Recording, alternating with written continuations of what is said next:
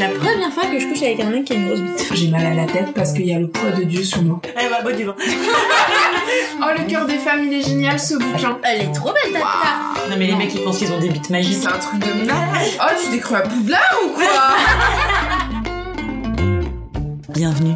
Vous écoutez Entre nos lèvres, un podcast qui raconte les vraies histoires autour de la sexualité, mais pas que. Nous sommes Céline et Margot, et aujourd'hui nous accueillons une nouvelle invitée, Aïda.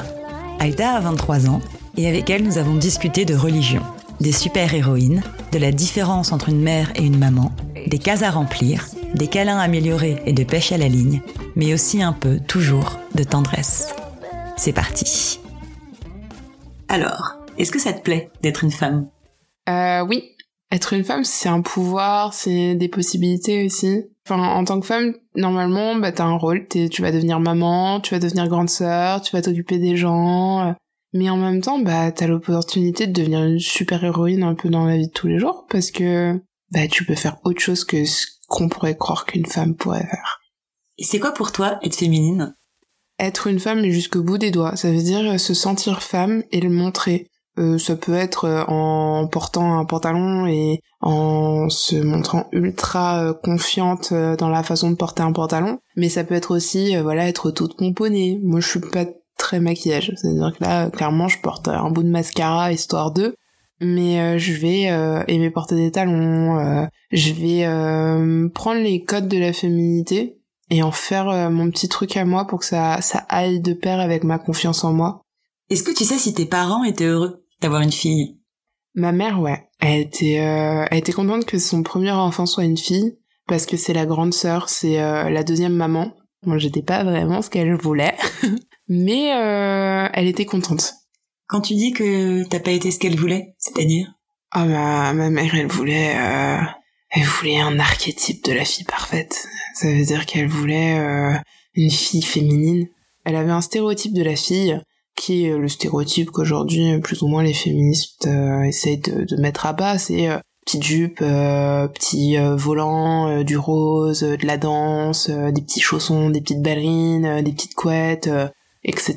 Et j'étais pas du tout comme ça jusqu'à ce qu'il divorce, en tout cas parce que mon père a toujours essayé de me laisser faire tout ce que je voulais. Mais ouais, elle voulait une fille-fille, dans le sens du stéréotype. Et en plus, elle voulait une fille-maman. Ça veut dire que dès toute petite, il fallait que je sache euh, m'occuper d'une maison. Il fallait que je cuisine. je suis bonne à marier, hein, clairement. clairement, je, je sais repasser les chemises, je sais faire la cuisine pour 15. Je, je gère mon emploi du temps en fonction de prendre soin de toute une maison et prendre soin des personnes qui seront dedans. Et c'est ça qu'elle voulait. Et c'est quoi les images avec lesquelles tu as grandi concernant les filles et les garçons et après les femmes et les hommes? Ah, les filles sont bonnes à la maison, à jouer à la dinette, euh, à pas faire de bêtises, elles doivent parler bien, elles euh, doivent se tenir bien, elles doivent pas s'abîmer les genoux. Et euh, les garçons se battent, les garçons sont des guerriers, des super-héros. c'est eux qui ramènent l'argent à la maison, même en tant que garçon. C'est eux qui ramènent le bien à la maison, la sérénité à la maison, c'est eux qui doivent être courageux, c'est eux qui doivent être débattants. Et en même temps, bah, les filles doivent s'en occuper. Et après, les femmes, c'est l'étape d'après. C'est non seulement elles doivent être euh, des filles qu'elles étaient, mais en plus, elles doivent avoir tout ce que les garçons faisaient. Donc le courage, la stabilité, l'intelligence, le travail, et être bah, les petites euh, les petites nounous, les petites infirmières, les petites mamans, etc. Mais les garçons, ils doivent juste rester garçons, même en devenant hommes. Et c'est ces rôles-là que tes parents ils avaient dans votre famille? Ma mère voulait ma mère est dans, dans cette image de la mère qui s'occupe de la maison et du père qui ramène le pain et, et l'électricité et la nourriture et, et le bien-être pour que la mère n'ait comme tâche que de s'occuper de la maison. Parce que c'était l'image qu'elle avait en fait de la vie de famille ici et de la vie famille euh, là-bas quand elle était au Sénégal, c'était sa mère, elle s'occupe de la maison. Et je pense que ça a été une des raisons pour lesquelles ils ont fini par divorcer. Ils voulaient deux modèles de famille et deux modèles de vie commune et deux modèles de vie tout court qui étaient complètement en opposition. Le souci avec ma mère, c'est que elle est la fille du milieu. Donc euh, bon, je vais faire une généralisation, mais souvent les enfants du milieu, ils ont quelque chose à prouver par rapport à l'aîné ou par rapport au plus jeune, parce que le plus jeune, entre guillemets, il est censé être celui qu'on qu'on chérit, qu'on met sur un piédestal, et le plus vieux, en fait, c'est celui qui a la responsabilité de la famille. Et elle, elle était au centre d'une très grande famille parce que ma grand-mère a eu dix enfants, plus tous les enfants euh, des autres femmes de mon grand-père. Donc c'était très difficile. Elle était la première à arriver en France. Il fallait qu'elle prouve quelque chose par sa propre réussite. Et ensuite, il fallait qu'elle prouve quelque chose par la réussite de sa famille. Que la famille, dans la culture africaine, en général, dans tous les pays d'Afrique, c'est ultra important. Le fait de d'avoir cette famille ultra euh, stéréotypée, on va dire, copiée sur une sorte de modèle bizarre de ce qu'elle avait à la maison euh, quand elle était au Sénégal, c'était sa façon à elle de prouver quelque chose. Mais on savait pas à qui. Parce qu'elle avait rien à nous prouver, nous, parce qu'on était des gosses. Même aujourd'hui, elle a rien à me prouver parce que, bah, déjà, rien d'être maman, pour moi, c'est déjà un challenge énorme. Même si elle était juste une mère plus qu'une maman. Une mère, c'est une génitrice. C'est celle qui donne naissance, euh, c'est celle qui va donner la, la base de la base. Être euh, une maman, c'est l'étape d'après. Et par exemple, bah, mon papa, c'est un papa, c'est pas un père. Il a fait le truc en plus. Euh, il a été là. C'est un soutien psychologique et, et mental et moral. Et en plus, des fois, il fait des petits trucs qui font la différence. Et par exemple, euh, il y a deux semaines, je suis rentrée chez moi et il avait monté un petit euh, petit placard pour cacher le compteur électrique dans mon entrée. Ça m'a fait pleurer. Il m'a dit mais oh c'est bon, c'est juste euh, un peu de bricolage. Et pour lui c'est rien, mais pour moi c'est tout parce qu'en fait bah ça veut dire qu'il m'a écouté quand je lui ai dit que ça me déprimait d'avoir mon appart encore à moitié en travaux. Ma mère, je lui aurais dit, elle m'a dit bah c'est pas compliqué, tu vas au magasin, tu vas récupérer ça et puis tu t'en occupes être euh, une maman ou un papa, n'importe qui peut le faire s'il y met les moyens. Être une mère ou un père, bah pour le coup, faut les appareils génitaux pour le faire, quoi. Et comment tu t'entends avec ta mère aujourd'hui? Euh, Je suis sa fille parce que Dieu a décidé que j'étais sa fille. Donc en fait, il faut juste que je me comporte comme telle. J'ai pas le choix, c'est comme ça. Après, si j'ai un problème avec le fait que je trouve pas ça sain, bah ça c'est mon problème, c'est pas le sien. C'est un, un des rares échecs que j'ai accepté d'avoir dans ma vie. Et les relations avec ta mère, elles ont toujours été conflictuelles? Oui. Elle s'est permis des mots, elle s'est permis des gestes, elle s'est permis des comportements violents. Mais pas seulement violents, c'était restreignant, euh, castrateur, qui venait empiéter sur euh, qui je suis, qui je peux devenir, qui je veux être, qui je ne suis même pas, mais en me faisant comprendre qu'il faut pas que je le devienne. Donc en fait, ça crée un interdit incompréhensible très difficile à vivre en tant qu'enfant parce qu'on ne sait pas pourquoi on nous interdit ce truc quand on n'en avait pas forcément envie. Quand j'étais petite, euh, j'avais pas le droit de fréquenter les garçons parce que euh, on vivait dans une société pervertie, tout ça. Enfin, elle a une image de la société occidentale euh, assez extrême. Et moi, j'étais un garçon manqué. Donc en fait, concrètement, tous mes copains, c'était des copains. En fait, c'était des garçons elle ne supportait pas ça. Donc il fallait que je multiplie les copines filles et que je les montre euh, de façon assez ostentatoire, que j'ai des copines filles, pour pallier en fait à ce problème. Et quand ils ont divorcé, alors là, ça a été assez radical, vu qu'il y avait plus la figure de mon père en fait à la maison pour pouvoir euh, compenser en fait ce petit souci. Ça a été du jour au lendemain. J'ai perdu énormément de mes copains garçons. J'avais un amoureux quand j'étais en primaire, bah j'ai dû arrêter d'en parler, j'ai dû arrêter de le voir parce que il fallait pas. En fait, j'avais pas le droit. Et quand je suis arrivée au collège, c'était encore pire. Les garçons, c'était comme le diable, quoi. Enfin, fallait pas s'en approcher. C'était des créateurs de, de problèmes, de perversion. Et moi, je comprenais pas. Et c'était un gros problème parce que pour moi, bah, c'était euh, avec les garçons que j'arrivais à, à pouvoir me permettre d'être un petit peu, voilà, casse-cou, pas trop fille, juste un petit peu dans ma zone de confort et on, elle m'a retiré ma zone de confort. Elle m'a retiré ce, juste ce petit bout de, de bien-être que j'avais. Et tu sais d'où elle vient cette euh, phobie de ta mère par rapport aux hommes? Un peu de son expérience personnelle, un peu des doctrines qu'elle a décidé de suivre avec le temps, qui font qu'aujourd'hui, bah, elle se retrouve avec une image des hommes comme étant des sortes de monstres manipulateurs, euh, pervertisseurs, euh, qui va te détourner du droit chemin. Et c'est autant dû à son éducation et ses expériences qu'à sa religion à mes yeux. Donc c'est un, c'est un peu des deux et le problème c'est que bah, ça a empiété sur ma vie après. Et du coup dans ce contexte-là, est-ce que t'as déjà pu parler de sexualité avec tes parents? La première fois que j'ai eu une conversation sur le sexe, c'était avec mon père. Je revenais, euh, bah, j'étais partie habiter à Londres. J'avais rencontré mon premier copain. Et je lui ai posé la question parce que j'étais vraiment pas bien à cause de ça. Je lui ai dit, mais papa, est-ce que je suis vraiment obligée de rester vierge jusqu'au mariage? Et mon père qui me dit, euh, bah non. Et sur le coup, ça a été euh, comme une claque parce que pour le coup, en fait, on m'avait tellement répété ça toute ma vie. Ma mère me posait la question toutes les semaines, quoi. Est-ce que t'es vierge? Est-ce que t'es vierge? Est-ce que t'es vierge? Et à chaque fois, je disais oui parce que pour moi, c'était, je comprenais pas qu'elle me fasse pas confiance sur ça. Mais pour moi, c'était le minimum. Ça faisait partie de ma religion, ça faisait partie de ma vie. J'avais jamais envisagé la possibilité qu'en fait, bah, je puisse avoir une vie sexuelle avant le mariage. Et ça a été la première conversation qu'on a eue. Après ça, on a eu vraiment des conversations euh, du genre un jour j'ai débarqué au café, euh, il venait de se réveiller, mon frère venait de se réveiller, je lui dis papa comment euh, les garçons apprennent à se masturber? Et mon père qui regarde mon frère, il fait bah lui il va t'expliquer. et mon frère qui dit bah je sais pas, j'étais dans la douche, j'ai vu que ça bougeait, donc je me suis dit c'est cool. et donc voilà. Mais avec ma mère clairement je peux pas en parler, euh, donc euh, c'était assez bizarre. Ton père était moins strict que ta mère sur la pratique de la religion? Mon père a une pratique de la religion très spirituelle mais très croyante avec une réflexion complète, ça veut dire qu'il a beaucoup intellectualisé la chose, on a énormément de bouquins sur la religion à la maison, des théologistes comme euh, autre chose, des penseurs, des philosophes, etc. Donc ça permet d'avoir des conversations avec lui sur le sujet.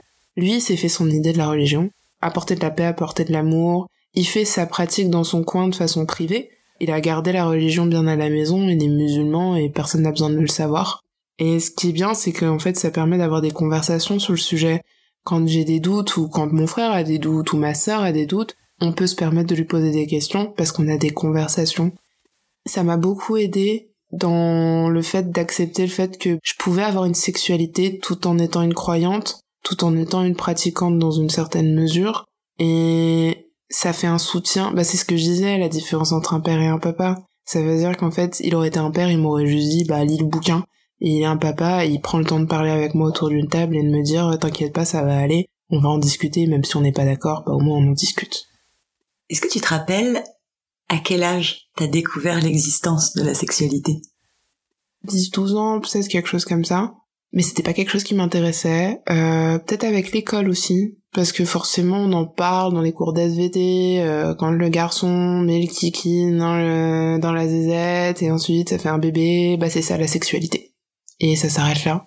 Hum, j'en avais un peu rien à faire. J'en ai eu rien à faire pendant très très longtemps. Je pense que la première fois où j'étais vraiment curieuse sur le sujet, je devais avoir 17-18 ans.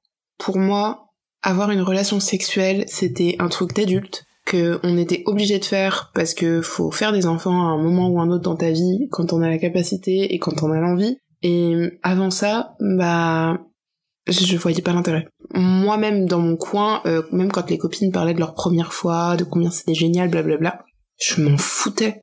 Et j'étais pas dans le jugement, mais un petit peu quand même, de ces filles qui perdaient leur virginité euh, tôt, alors que moi je comprenais pas le délire, parce que ma situation me semblait être la situation normale, jusqu'à ce que je me rende compte que c'était pas le cas. Et qu'en fait, bah, c'était moi qui rentrais pas dans les cases, et pourtant, j'étais plus au fait de comment se protéger et comment avoir une relation sexuelle saine que la plupart d'entre elles, parce qu'en fait, elles étaient juste poussées par leurs hormones et leurs pulsions. Et moi, j'intellectualisais énormément. Ça veut dire que tout ce qu'on apprenait en classe sur les MST, etc., moi, ça m'intéressait parce que je me disais, ça va être un jour ma position que de devoir faire attention à ces choses-là. Pas aujourd'hui, c'est pas le moment. De toute façon, si c'était le moment, mon corps me le dirait. Et puis en fait, mon corps me l'a jamais dit. Ça faisait des années que bah, j'avais pas de curiosité, j'avais pas d'intérêt pour la sexualité, et je me demandais pourquoi. Et j'ai commencé à me pencher sur le sujet, et je me suis dit, mais attends, euh, t'es pas comme tes copines. Est-ce qu'il y aurait pas une explication? Et c'est là que bah, j'ai découvert euh, le mouvement, si on peut appeler ça un mouvement, asexuel, et ça correspondait exactement à ce que j'avais vécu depuis des années. J'avais pas de désir, j'avais pas de pulsion, le sexe m'intéressait pas outre mesure. Je me suis dit, c'est pas juste une question de conviction religieuse. Quand j'ai couché avec le premier garçon, j'avais 21 ans, Et ça faisait déjà trois ans que je vivais plus avec ma mère, donc j'avais plus trop cette pression euh, de la présence toxique des garçons, etc. Et je m'étais départie complètement de cette euh, excuse du de la virginité jusqu'au mariage, parce que j'avais voulu savoir vraiment qu'est-ce qui cloche avec moi. Je l'ai fait sans avoir d'intérêt, c'était juste on passait un bon moment, on se faisait un câlin. Lui, il avait déjà eu des expériences sexuelles, donc en fait pour lui c'était dans la continuité et je me suis juste laissé porter et j'ai passé une bonne soirée. Être asexuel, ça signifie ne pas avoir de désir sexuel. Je n'ai pas de désir. Donc techniquement, je rentre dans la case asexuelle. Mais c'est pas tout à fait moi, parce que bah, ça correspond pas à 100% à mon expérience de la chose. C'est-à-dire qu'aujourd'hui, j'ai une vie sexuelle, j'ai des rapports sexuels dont je retire du plaisir, que je peux aller chercher quand j'ai besoin en fait de cette affection, de ce partage, de ce moyen pour moi de communication entre deux personnes. J'utilise le terme sexualité parce que c'est le terme courant. On ne sait pas encore comment déterminer les personnes qui se, qui ne savent pas où est-ce qu'elles sont parce qu'en fait on n'a pas de mots. Et pour moi en fait j'ai pas encore de mots pour ma situation où pour moi l'acte sexuel n'est pas euh, sexuel, il est affectif, il est tendre, il est c'est de l'amour, il y a plein de petites cases qu'on est censé cocher à chaque fois qu'on répond à une de ces étiquettes, pansexuel, sapiosexuel, etc. Moi, je, je coche pas ces cases-là. J'ai pas cette répulsion de l'acte. J'ai pas ce besoin de m'en départir complètement. Et c'est frustrant. Je vis très bien ma sexualité aujourd'hui. Mais c'est frustrant. Parce que je me dis, il y a quand même un moment où je suis pas dans une case. Et puis après, je me dis, bah, c'est pas si grave, parce que je le vis bien. Ça pourrait être pire, clairement. Et du coup, est-ce que t'as besoin d'être amoureuse pour avoir des relations sexuelles, si t'en as pas envie? Non, je dirais pas que j'ai besoin d'être amoureuse. J'ai juste besoin d'avoir de l'affection pour la personne que j'ai en face de moi. Ça va être tendre comme un câlin, ça veut dire qu'en fait on commence par un bisou, puis un câlin. Puis en fait ça va plus loin parce que bah, c'est une relation physique un peu comme une autre à mes yeux. Certes, c'est différent pour d'autres, mais pour moi, c'est juste ça. C'est un câlin très amélioré, mais c'est un câlin comme un autre. J'ai pas besoin d'être amoureuse, j'ai juste besoin d'avoir une... un sentiment pour l'autre. Être euh, dans une relation amicale, un peu plus qu'amicale même, mais pas tout à fait amoureuse. Quand je suis amoureuse, je suis heureuse, donc j'ai pas besoin de sexe, parce que le sexe m'apporte un, un bien-être, une, une pause un petit peu euh, dans, dans mes troubles de la vie quotidienne et c'est pour ça que, enfin, c'est les seules raisons pour lesquelles je peux amener le sexe, c'est quand ça va pas. Je l'amène pour me sentir déstressée, calme et je me dis juste que pendant un moment, je vais apporter de l'affection et du bien-être à une autre personne et ça me fait du bien. Et à toi, ça t'apporte quelque chose? Maintenant, ça m'apporte du plaisir. Il y a eu une période où ça m'apportait juste du bien-être. Mais je pense que c'est vraiment parce que j'apportais du bien-être à l'autre. Je fonctionne comme ça dans la vie de tous les jours, je fonctionne comme ça avec le sexe aussi. Parce que j'apporte du bien-être à l'autre, bah je me sens mieux après.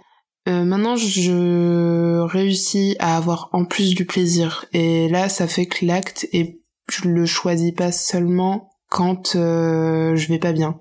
Par exemple, si j'ai passé une bonne semaine, je peux aussi euh, bah, aller chercher euh, la relation sexuelle pour augmenter en fait le fait que j'ai passé une bonne semaine.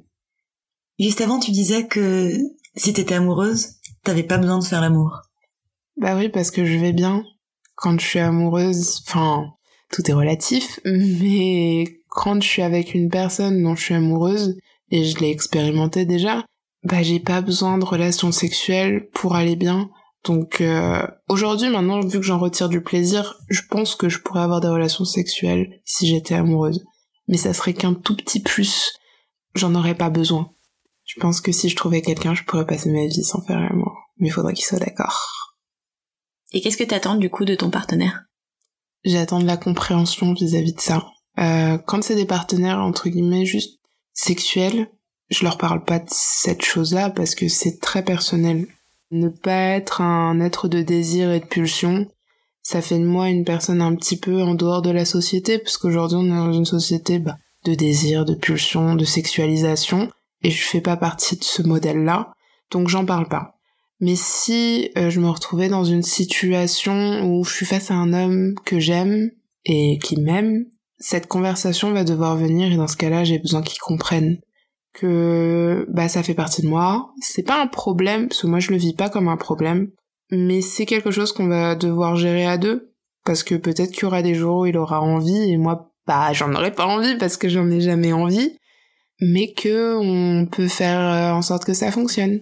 J'ose espérer que je trouverai quelqu'un qui pourra se faire à l'idée que voilà, bah, j'en ai pas envie, mais c'est pas un effort que je vais faire pour lui, c'est, c'est un truc qu'on va faire à deux.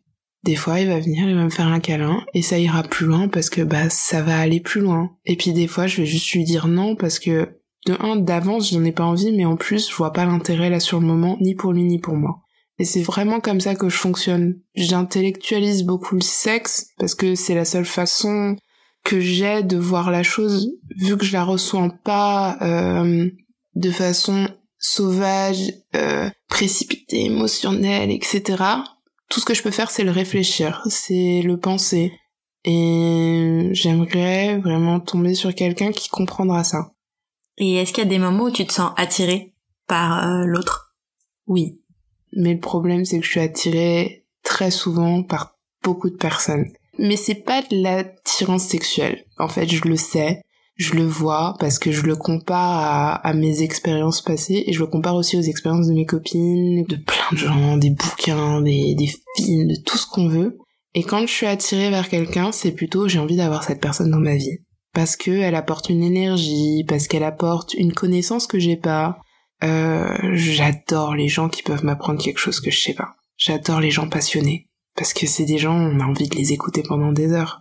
Et je rêve d'une personne que je pourrais écouter pendant des heures. Pour me raconter tout ce qu'elle veut, hein. Même euh, comment pêcher à la ligne, j'en ai rien à faire. il, y a, il y a des gens qui sont capables de rendre ça intéressant. Quand je rencontre des gens comme ça, bah, j'ai envie de les avoir dans ma vie. Et c'est ça, pour moi, l'attirance.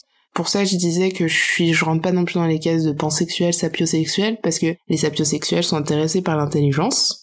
Donc je me suis posé la question à un moment, peut-être que c'est ça. Peut-être que je suis juste intéressée par les gens qui sont entre guillemets intelligents, mais en fait, bah même pas, parce que même quand je rencontre quelqu'un de très intelligent ou quelqu'un de très passionné, ou j'ai envie de l'avoir dans ma vie, j'ai pas envie de l'avoir dans mon lit. Et c'est lesquels que t'as envie d'avoir dans ton lit? Des gens à qui j'ai envie d'apporter de l'affection, j'ai jamais euh, couché avec quelqu'un que je connaissais pas, que j'ai pas pris le temps de connaître, que j'ai pas pris le temps d'apprécier et de me faire apprécier de la personne. Pour moi, c'est normal et nécessaire que la personne en face de moi me respecte parce qu'elle me connaît et que moi je la respecte parce que je la connais. Puis là, bon bah, on se fait des câlins. Pour moi, il n'y a pas de, enfin, je dirais pas que je pourrais coucher avec tous mes potes. Parce que si je commence à dire ça, la liste va être longue. Surtout si t'écoutes, ils vont flipper. non, mais il euh, y a comment on appelle ça? Oui, je peux coucher avec n'importe qui dans ma dans ma vie à partir du moment où j'ai envie de leur apporter cette affection avec ce petit plus euh, de sexuel. Euh, si je me retrouve face à un gars euh, à qui j'ai envie bah, d'apporter ce type d'affection, je vais laisser la chose arriver avec plaisir parce que c'est quelque chose qu'on qu'on a envie tous les deux et qu'on partage tous les deux. Si c'est avec une fille, bah ça sera avec une fille. Après, euh, c'est vrai que l'attrait que j'ai pour les filles aujourd'hui euh, pour des questions entre guillemets sexuelles, je pense que je peux pas le comparer aux garçons parce que euh, je me vois pas tomber amoureuse d'une fille. J'ai besoin de d'être un complément dans la vie de quelqu'un. J'ai besoin d'être euh, bah voilà la maman, hein, d'être la maman que j'ai pas eue. J'ai besoin d'être la personne qui va prendre soin, la personne qui va apporter de l'affection, la personne qui va protéger, la personne qui va quand tu rentres à la maison, je vais t'écouter pendant des heures et je vais prendre soin de toi et t'inquiète pas, la journée que tu viens de passer, bah elle est derrière toi. Et quand euh, je me retrouve face à face à des filles, bah c'est difficile en fait de me voir dans ce rôle donc la relation sexuelle d'affection et de tendresse peut être là, mais la relation amoureuse non. Donc c'est assez difficile à appréhender, mais j'aimerais bien sortir de mon modèle parce que malheureusement, enfin, tout ce qu'on nous apprend est pas forcément ce qu'il faut appliquer à la lettre. Et j'aime bien un peu défier l'éducation pour m'assurer que je suis les bonnes règles mais juste vraiment, euh, bah dans le cas à présent, je prends pas un risque. Hein. Si je couche avec une fille et que ça se passe pas bien, ou je tombe amoureuse d'une fille et que ça se passe pas bien, bah au moins j'aurai la preuve que j'avais raison. Et puis si ça se passe bien, bah j'avais tort. Est-ce que tu tombes facilement amoureuse? Oui. Parce que quand j'aime, j'aime énormément très vite pour pas grand chose.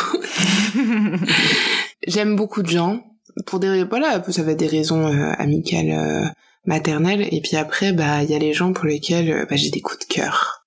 Et quand j'ai des coups de cœur, c'est parce que bah, la personne que j'ai en face de moi, c'est pas juste j'ai envie de l'avoir dans ma vie, c'est c'est un éclair comme ça. C'est je me dis waouh, j'avais jamais rencontré quelqu'un qui faisait ça avant. Et oui, ça m'arrive un peu trop souvent. Je trouve ça un peu débile après parce que ça décrédibilise le sentiment amoureux parce que ça m'arrive pour rien et après j'aime pendant longtemps et j'arrive pas à m'en départir. Donc euh, c'est compliqué à vivre. Et dans les relations que t'as eues, est-ce que certains de tes partenaires ont pu être frustrés? J'ai eu un ex pour qui euh, ça a été une relation frustrante, mais c'était encore à, à, cette période où je j'étais en entre deux entre est-ce que c'est ma croyance euh, religieuse qui fait que j'ai pas envie d'avoir de relations sexuelles ou est-ce que c'est moi qui n'ai pas de désir? Si je lui donnais la, raison religieuse, lui il était pas croyant. Donc en fait pour lui c'était pas suffisant.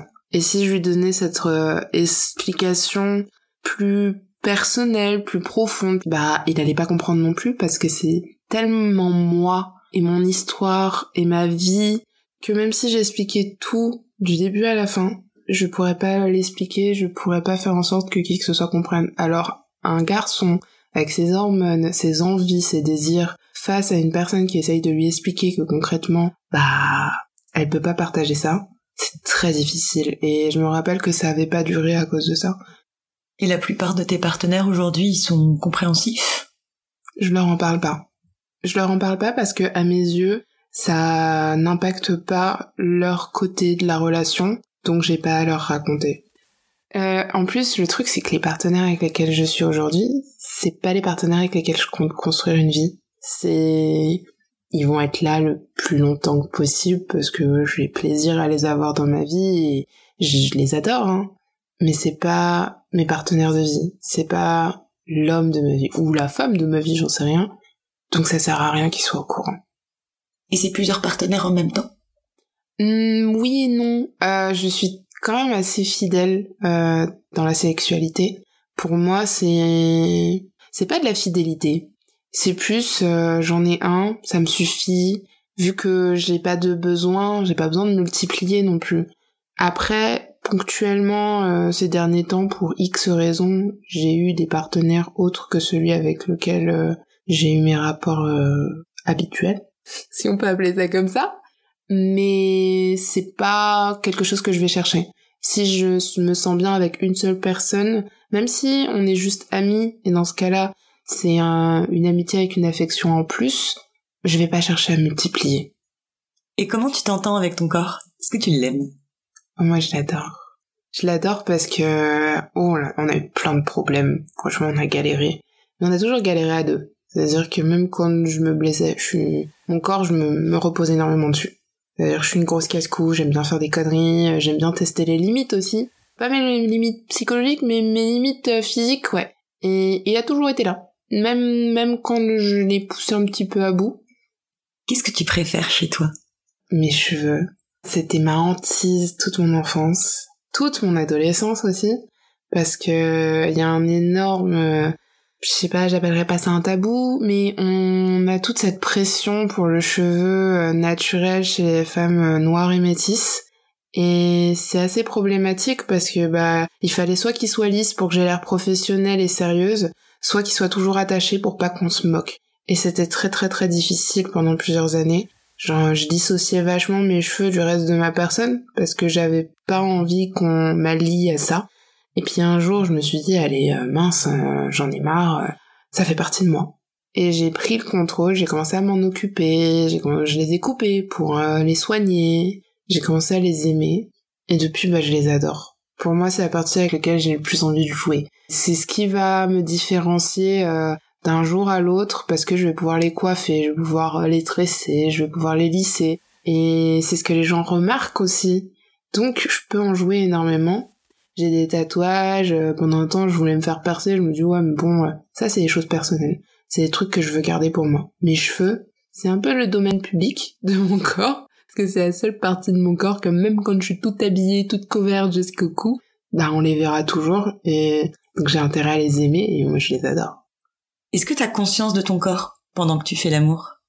Oui, j'ai conscience que c'est un corps à corps. C'est ça qui différencie un chouïa du câlin. Que le câlin, voilà, on va s'approcher, mais on n'est pas nu. Alors que quand bah on fait l'amour, euh, on est tout nu, donc en fait on est face avec toutes ces vulnérabilités, toutes ces formes, tout.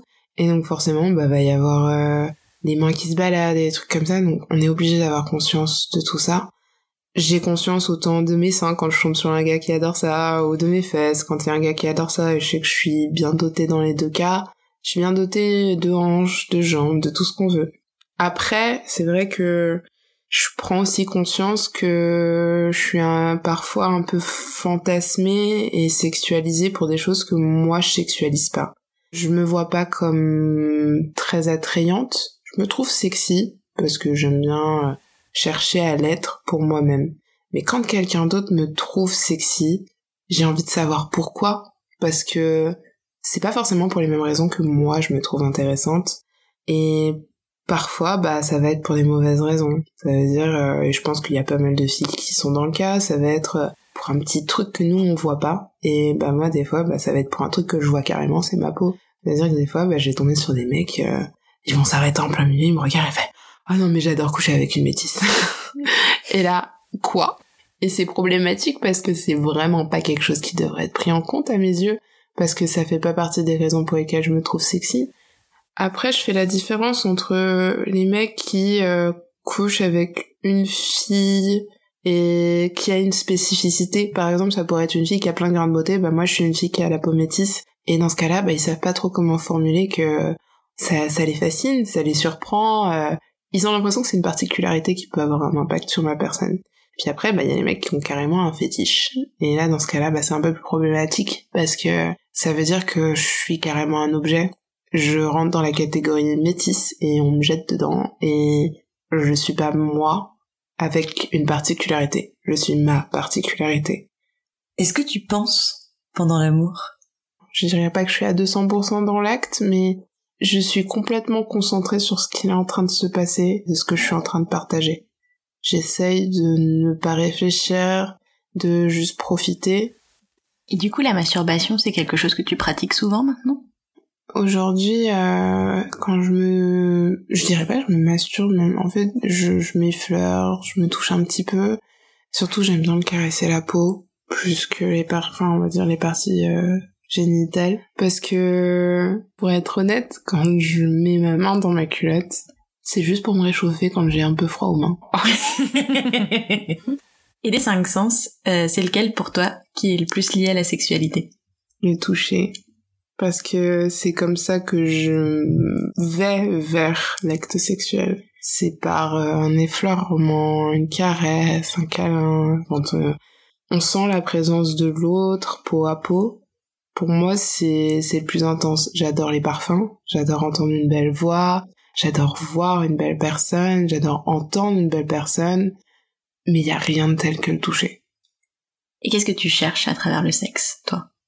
Je sais pas s'il y a un mot en français pour ça, mais en anglais on dit relieve. C'est véritablement la sensation de se défaire de tout le poids qu'on a sur soi et se sentir léger à nouveau.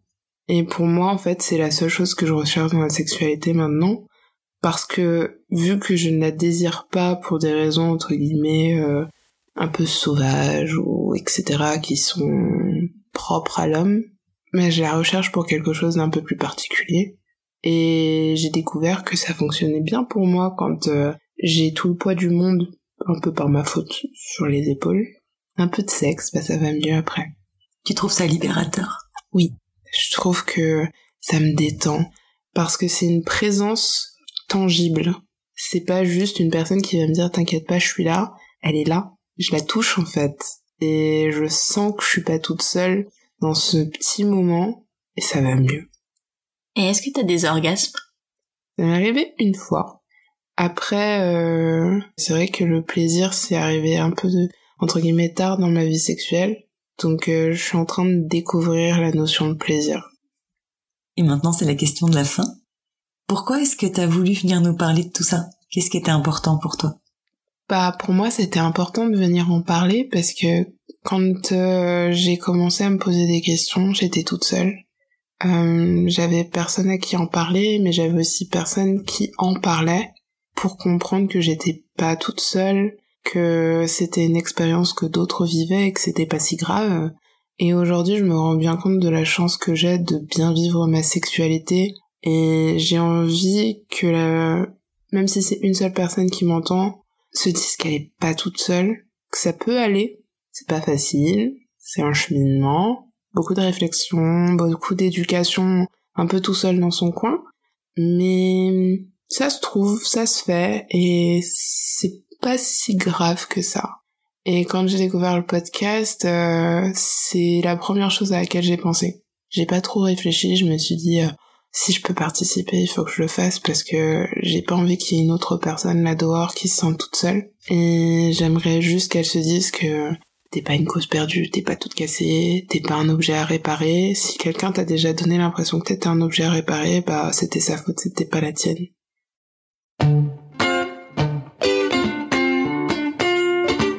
Pour ne pas rater le prochain épisode d'Entre nos lèvres, abonnez-vous à ce podcast. Vous pouvez également nous suivre sur Instagram, Facebook et Twitter, at Entre nos lèvres, ou sur notre site internet entrenoslèvres.fr où nous écrivons aussi. Et n'oubliez pas de vous inscrire à notre super newsletter. Tous les 15 jours, à l'annonce du nouvel épisode, on partage avec vous 5 chouettes recommandations. Des livres, des films, des articles, tout ce qui nous a plu ou touché ces derniers temps. Promis, c'est cool. Ah oui, et puis la musique du générique a été composée par Martin de Bauer. Allez, à dans 15 jours.